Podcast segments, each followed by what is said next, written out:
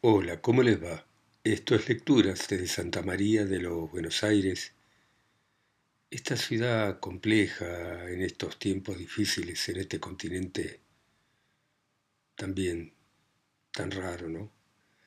Y vamos a continuar leyendo En contra de la corriente de Joris Karl Huysmans y continúa de esta manera.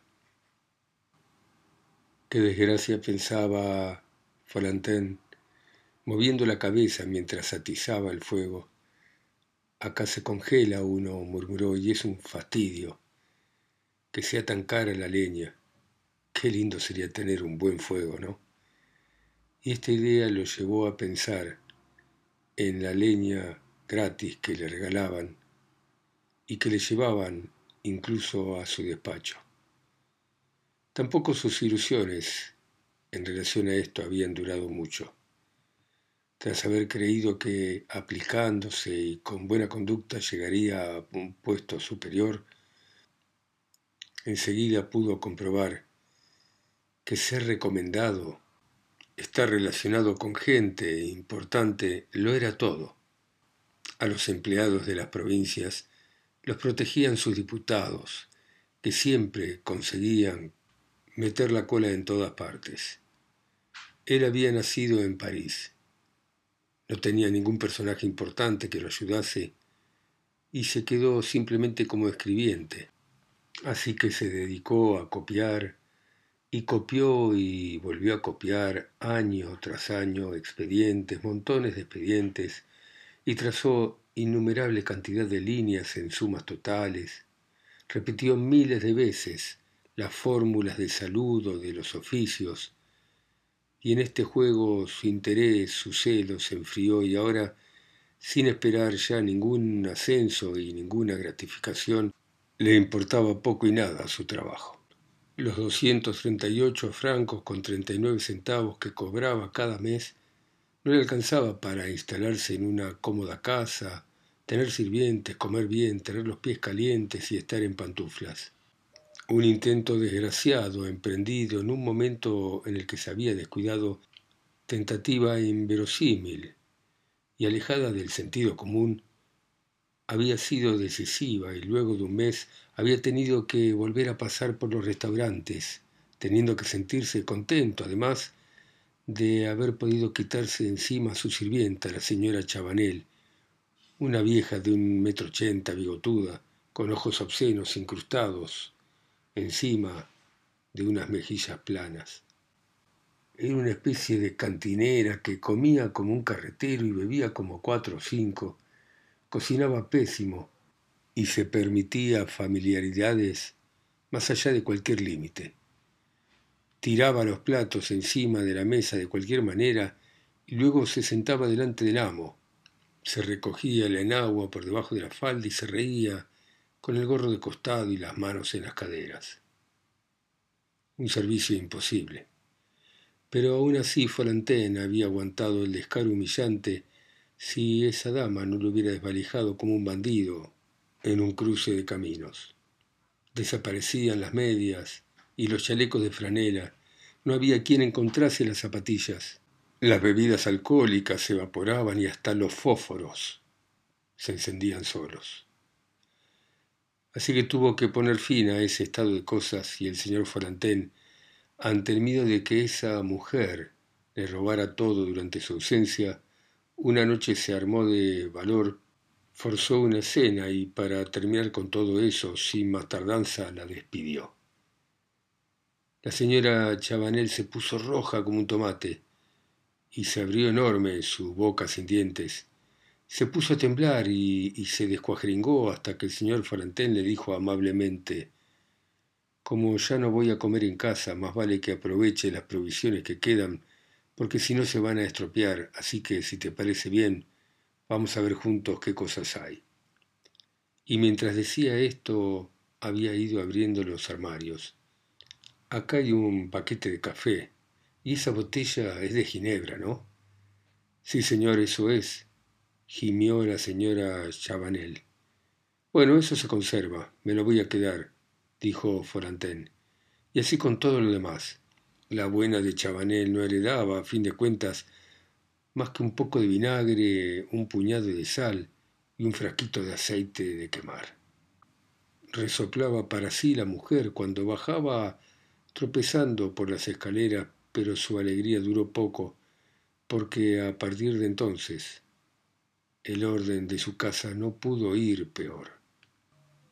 A la vieja Chabanel le sucedió el portero, que sacudía a puñetazos la cama y domesticaba a las arañas para aprovechar sus telas.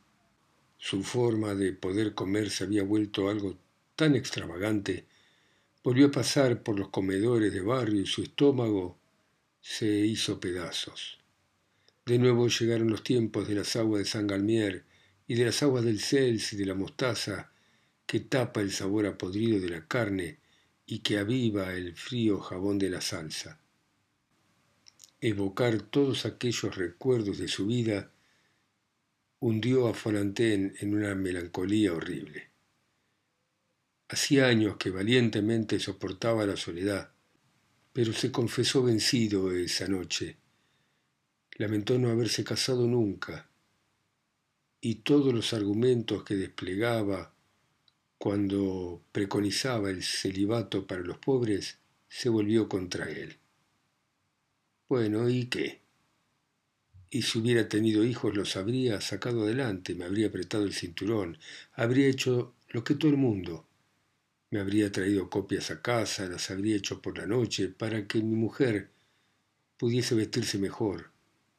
Solo comeríamos carne al mediodía, y como la mayor parte de las casas pobres, no cenaríamos más que sopa. ¿Qué, qué significan todas esas privaciones al lado de una existencia organizada, tranquila, de noches pasadas con una esposa y un hijo, de poca alimentación, pero sana, de ropa remendada, de ropa lavada, de ropa traída a casa a horas fijas, Qué cruce el lavado de ropa para un soltero, ¿no? La vienen a buscar cuando se les da la gana y regresan las camisas húmedas y teñidas, los pañuelos deshilachados, las medias agujereadas como coladores y encima cuando me enojo se ríen de mí y al final de todo, ¿cómo va a terminar esto? Voy a terminar en un asilo o en la Maison Dubois si se llega a alargar la enfermedad o acá en esta inmundicia suplicando la compasión de un enfermero, esperando que la muerte llegue rápido. Demasiado tarde. Está agotada mi virilidad, el matrimonio ya es imposible y mi vida definitivamente es un fracaso. Y lo mejor que podría hacer, suspiró Folanten, es acostarme y dormir. Y mientras abría la cama y preparaba la almohada, desde el fondo de su corazón elevó una plegaria, encareciendo los beneficios consoladores del lecho y de la noche. Al señor Folantén no se le fue la tristeza, ni al día siguiente ni al otro. Iba a la deriva, incapaz de reaccionar contra la melancolía que lo agobiaba. Mecánicamente iba al trabajo bajo un cielo de lluvia, salía, comía, se acostaba a las nueve para volver a comenzar al día siguiente una vida parecida. Y poco a poco se iba deslizando en el aturdimiento. Finalmente una hermosa mañana tuvo que despertar. Le pareció que salía de un letargo. El cielo estaba despejado y el sol atravesaba los cristales de escarcha. El invierno continuaba, pero era luminoso y seco. Folantén se levantó murmurando Esto no puede seguir así. Se sintió revivir. No está todo perdido. Tengo que encontrar alguna solución contra la hipocondría, se dijo. Y tras pensar y pensar decidió dejar de estar encerrado y cambiar los restaurantes a los que iba. Lo único que se podía objetar de esa decisión era que siendo fácil de concebir, no obstante, era muy difícil de llevar a la práctica. Bebía en la Rue de Saint-Perse. El sexto distrito no tenía piedad con los solteros. Había que ser cura para obtener algún tipo de ventaja, para poder ir a comidas especiales en mesas redondas reservadas para los eclesiásticos, para vivir en ese laberinto de calles que rodea la iglesia de San Suplicio. Fuera de la religión no se comía bien, a no ser que uno fuese rico y pudiera ir a casas de gente muy importante.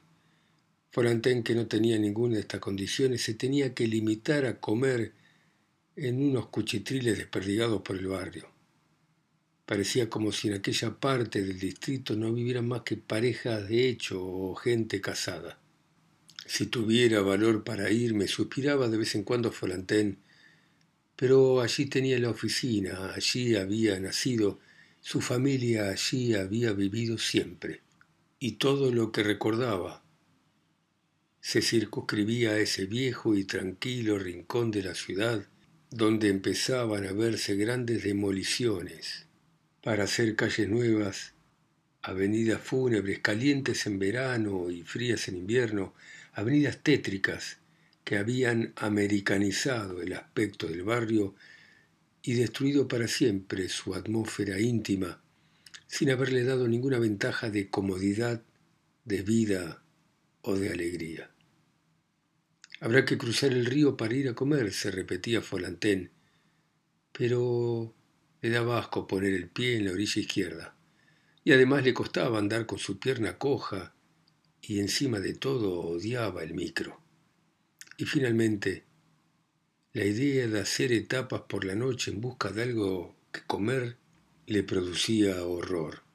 Optó por tratar de ir a tabernas y casas de comida de los alrededores que aún no había visitado. Y dicho y hecho, dejó de ir al bodegón donde comía todos los días y empezó a ir a casas de comida que tenían camareras con delantales bonitos que hacían pensar en comedores de hospital. Allí cenó unas cuantas veces y su hambre, maltratada con anterioridad por los grasientos efluvios del local, se negó a emprenderla con carnes insípidas, acompañadas de miserables achicorias y espinacas. Qué tristeza salían de aquellos fríos mármoles, de aquellas mesas como de juguete. Esa gente con cara inmutable, raciones pequeñísimas, aquellos pedacitos de pan. Apretados en dos filas, frente a frente, los clientes parecían jugadores de ajedrez, que hubiesen colocado sus cubiertos, sus vasos, sus botellas en el sitio del vecino por falta de espacio. Con la nariz metida en el diario, Folantén envidiaba las mandíbulas poderosas de sus compañeros, que destruían filamentos de unos trozos de carne que escapaba a la presión de los tenedores. El asco que le inspiraba esa carne asada hacía que prefiriese los huevos, los pedía bien cocidos al plato y se los traían crudos si él los untaba con la miga de pan recogiendo con la pequeña cuchara la yema que se escapaba de la clara. Era caro, era malo y por encima de todo era tan deprimente. Bueno, está bien, se dijo Folantén. Probemos otra cosa. Pero en todas partes era igual. Los inconvenientes variaban con cada pesebre. En las tabernas de alguna categoría la comida era un poco mejor, el vino un poco menos desabrido, las raciones más abundantes, pero generalmente la comida se alargaba horas porque el camarero tenía que servir también a los borrachos que estaban en la barra. Además, en aquel barrio lamentable, el menú se componía generalmente de costillas que salían caras porque, para que no tuvieran que convivir con los obreros, el patrón los encerraba en una sala aparte y encendía lámparas de gas y si se descendía aún más en la escala e iba a los tugurios, a las tabernas de categoría ínfima, la compañía era un asco, y la suciedad ni hablar. La carne tenía olor a podrido, los vasos tenían restos de otras bocas, los cuchillos estaban mellados y llenos de grasa, y los cubiertos conservaban en los bordes y entre las púas los restos de huevos comidos por comensales anteriores. Folantén se preguntó si cambiar merecía la pena. En todas partes rebajaban el vino con agua de la canilla. Los huevos nunca estaban a punto de la manera que a él le gustaban. En todas partes la carne estaba reseca, las legumbres parecían restos de rancho de presidio, pero no se amilanó. A fuerza de buscar tal vez encuentre algo. Y siguió dando vuelta por bodegones y tascas, no consiguiendo más que aumentar su depresión en vez de curarla, sobre todo cuando al bajar las escaleras de su casa le llegaba el olor de la comida o veía luz debajo de las puertas, o encontraba algún vecino que subía de la bodega con botellas, oía pasos apurados dentro de las casas, y todo eso contribuía a aumentar su melancolía. Incluso el aroma procedente del cuchitril del portero sentado con los codos en la mesa y la visera de la gorra empañada por el vaho de la escudía de sopa le producía cierta envidia. Incluso se llegó a arrepentir de haber echado a la Chabanel, aquel sargento de milicia. Si hubiera tenido posibilidad lo hubiera conservado pese a sus atroces costumbres, se decía. Y se desesperaba, porque a la depresión se le unía ahora la ruina del cuerpo. A fuerza de no comer se trastornaba su salud, que ya de por sí era mala. Se aficionó al hierro, pero todos los preparados que tomó sin resultado aparente acabaron por ensuciarlo por dentro. Entonces optó por el arsénico, pero el preparado Fowler le hizo trizas el estómago y no lo tonificó de ninguna manera. Por último, echó mano a la quinina, que lo ardió por dentro. Finalmente juntó todo, mezcló unas sustancias con otras y fue un trabajo inútil. Se gastó todo el sueldo en eso. Había en su casa pilas de frascos, de tarros, de cajas, toda una farmacopea con citratos, fosfatos, lactatos, sulfatos de protóxidos, yoduros, licores de Pearson, soluciones de Bergy, gránulos de dioscórides, píldoras de arseniato, de soda o de oro, vinos de genciana, de quina. Y que todo eso no sea sino dinero tirado a la basura, suspiraba Forantén, mirando sin consuelo las compras inútiles, y aunque nadie le hubiese dado vela en el entierro, el portero pensaba lo mismo. Ahora limpiaba la casa con más dificultad, sintiendo además que su desprecio de hombre robusto por ese inquilino mequetrefe, que no vivía más de llenarse de drogas, aumentaba día a día. Con todo eso la existencia de Folantén seguía siendo monótona. No se había atrevido a volver a su restaurante. Una vez había estado en la puerta, pero el olor de la carne y la vista de la fuente de crema de chocolate violeta le había hecho salir corriendo. Alternaba casas de comida y tabernas y un día a la semana iba a un lugar donde le hacían una sopa de pescados. Se podía comer, pero no había que pedir ningún otro plato porque la carne parecía suela de zapato y todo tenía el gusto horrible del aceite quemado. Para estimular su apetito embotado por los aperitivos de los cafés, las absentas, que tenían gusto a cobre, los vermús, los restos mezclados de vinos blancos, agriados, los madeiras, los aguardientes rebajados con caramelo, las málagas, salsas de ciruela al vino, los víteres, agua de botot barata, de hierbas, el señor Forantén probó un día un estimulante que le daba buenos resultados cuando era niño. Decidió ir a los baños cada dos días. Sobre todo le gustaba porque teniendo dos horas vacías entre la salida del trabajo y la hora de la cena, evitaba de esa manera volver a casa y quedarse allí sin sacarse los zapatos, sin cambiarse la ropa, mirando el reloj de la pared esperando la hora de ir al restaurante. Las primeras veces fueron fantásticas se dejaba estar en el agua caliente y se entretenía con sus manos generando torbellinos en el agua. Se adormecía poco a poco con el sonido de las gotas de agua que caían de las canillas y dibujaban círculos que se rompían contra las paredes de la bañera. Se sobresaltaba cuando sonaban las campanas en los pasillos, seguidos de ruidos de pasos y de portazos. Luego volvía a la salpicadura de las canillas y todas sus angustias se iban yendo cada una por su lado. En la cabina, vuelta en vapor, daba rienda suelta a la mente y sus pensamientos cobraban un aspecto opaco con el vaho. Se hacían difusos, afables, En el fondo todo había sido mejor. Se atormentaba a sí mismo sin razón. Por Dios santo. ¿No tenía todo el mundo sus preocupaciones?